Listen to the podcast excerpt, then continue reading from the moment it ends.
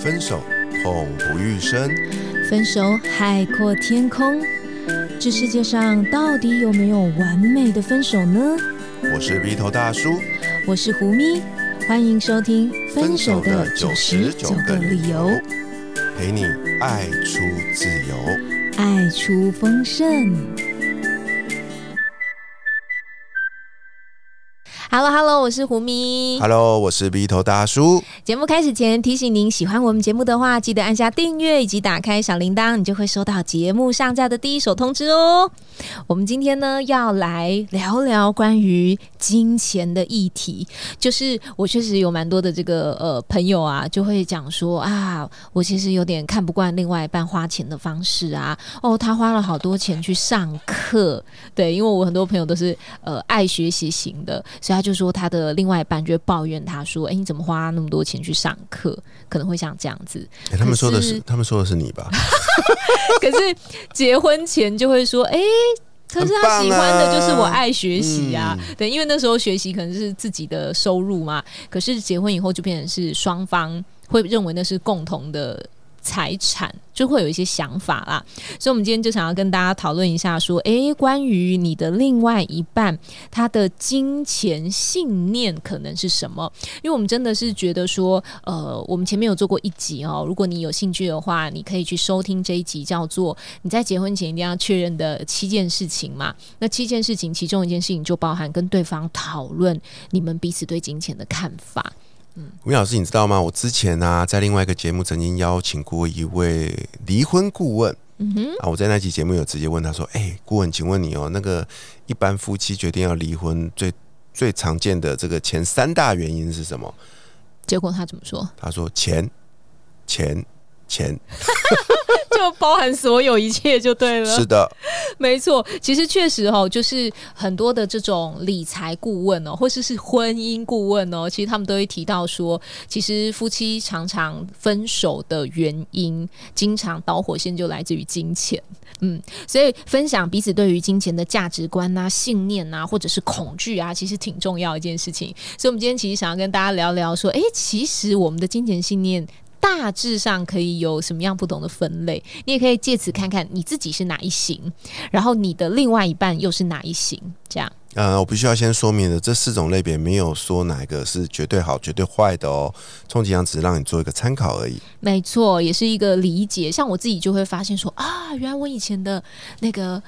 某某某一任，某某某一任，某某一任到底有几任啦？是哪一型的啊？我怎么现在才知道？你知道有些事情就是早知道早好。所以 第一型哦，第一型叫做规避型的，乌龟的龟吗？不是啦，就是回避啦。简单说就是回避型的这样子。对，就是你会有这种信念吗？你会觉得说啊，对啦，那个哦，钱呐，有钱的人哦，他们都。你知道为富不仁，然后呢，有钱人就是那种呃，容易拿着钱去做坏事，这种，所以他就会心里面有一个信念，认为其实钱是不好的、腐败的，然后黑暗的，因为。本身内在有这样子回避金钱，因为你认为金钱是不好的嘛，所以你就会那种潜意识尽量不想跟钱有连结，所以就会发生什么事情呢？你会很神奇的无意识的就让那个钱一直离开你的身旁。哎，事实上啊，如果你有读过一些所谓的理财呃心理学的书籍，你会发现这些书所有开一开始开宗明义都会讲这个状况。对那种呃，你无意识的会让自己的钱财一直流失哦，他可能会用不一样的方法流失，但总之你就是会潜意识不想让钱留在你的身旁。像我有一个朋友哦，他就说他其实交往过一任男朋友，那这个男朋友自己其实有一些专业技能，这专业技能就是呃他会修理机车，对，所以其实。这是一个非常吃香的，而且我觉得是因为台湾就是机车族非常多，对不对？所以照理说他其实是可以赚钱的，可是不知道为什么他生活老是过得很苦。然后他常常会有一种情况，就是说他观察他这个以前这个男朋友哦，就是例如说他收了一大笔钱，然后收了一大笔钱，有人要订车啊，或者是什么买零件啊等等的，他就有收入嘛。然后不知道为什么家里啊就会突然有一个东西。就坏掉掉，他就得把这一大笔钱拿去修这个。那你觉得这听起来可能有点玄妙嘛？哦，但是或者是另外一种情况，就是或者就是他身旁就会突然出现一个急需用钱的人，然后他就会有一种善心，觉得说。好啦，你好像比我更需要，他就把这个钱借出去了。对，其实我都认为这是一种潜意识的，有一种你并不想要把钱留在身旁。对，所以你才会一直会遇到这样的事情，因为不然有些人他其实是会去合理的思考说，嗯，我是不是更需要好好把钱留在身旁运用？你不会先觉得我应该要把钱借出去给别人这样子，对，所以呢，这有时候可能是你很想要协助别人。然后呢，呃，你会用一种很善良的心，可是某个程度会不会是你回避让金钱留在你的身旁？对，所以你可以想想看哦，这是属于第一种叫做回避型的人。嗯，然后第二种呢，第二种叫做崇拜型的，就你会崇拜金钱。哇，这个跟第一种完全相反哦，他们觉得哦，这个金钱呢是快乐的一个关键。然后它可以解决很多的问题，只要有钱，全世界没有办不到的事情。听起来有没有像一些你耳熟能详的人物呢？就这种金钱至上，可是你心里面可能会觉得说，哦，那这种金钱崇拜型的人，铁定就超有钱，对不对？因为他崇拜金钱，他就会想去赚钱，是没错。可是呢，也有可能是有另外一种现象。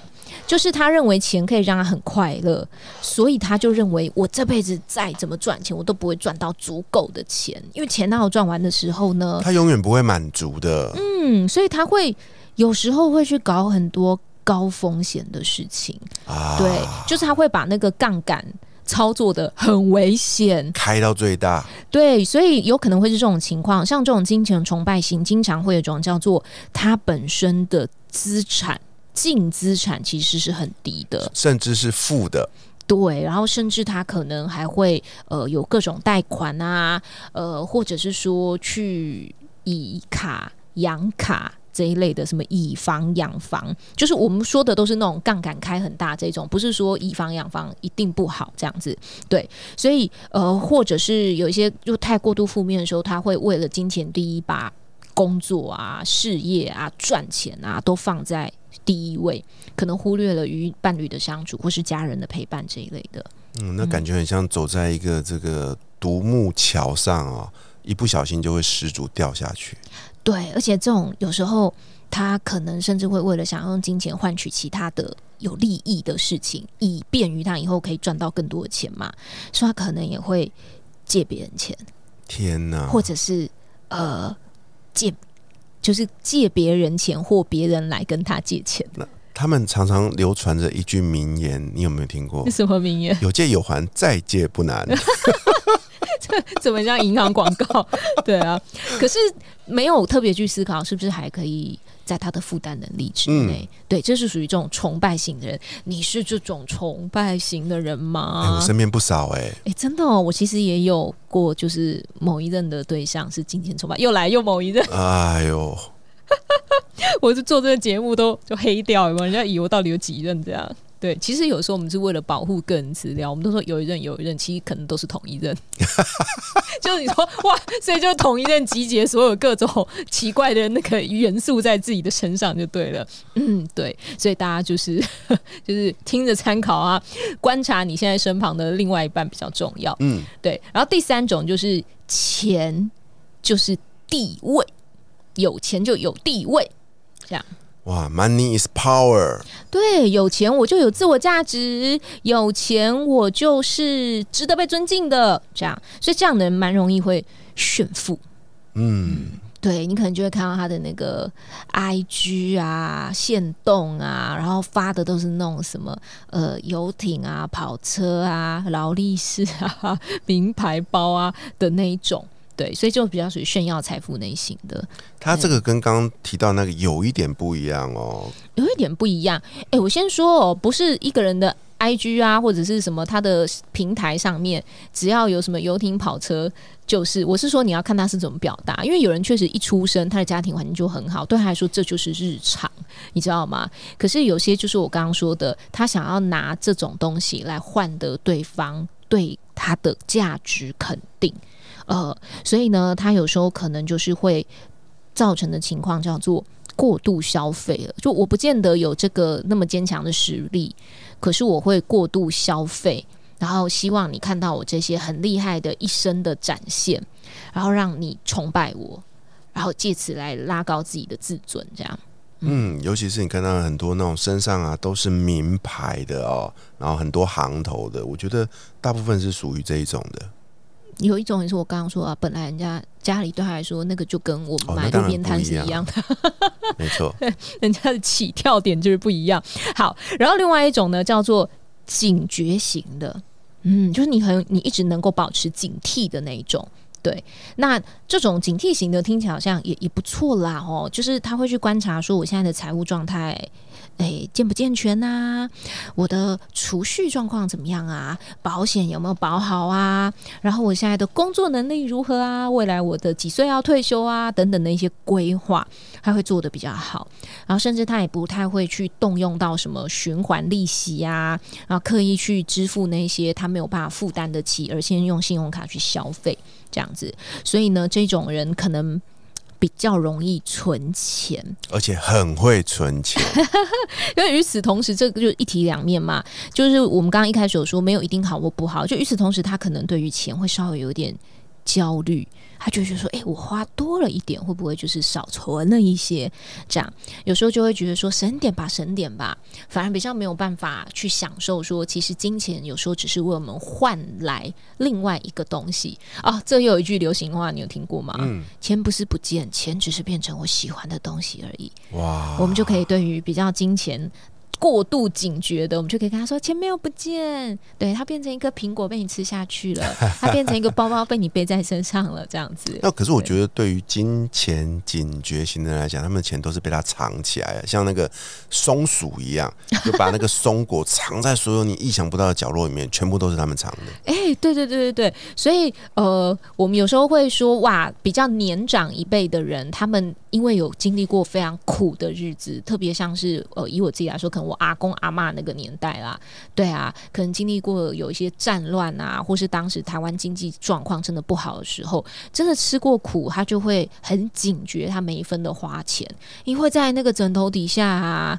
米缸里面呐、马桶水箱是不可能啦，哈，对，然后里面就会 发现他有存款，这样或者哪里就是又塞了一个金啊港金条啊、金金块啊这一类的这样子，对，嗯，然后他就是属于这种呢，就有警觉型的。所以 Vito 大叔，你觉得你有没有稍微偏向哪一个？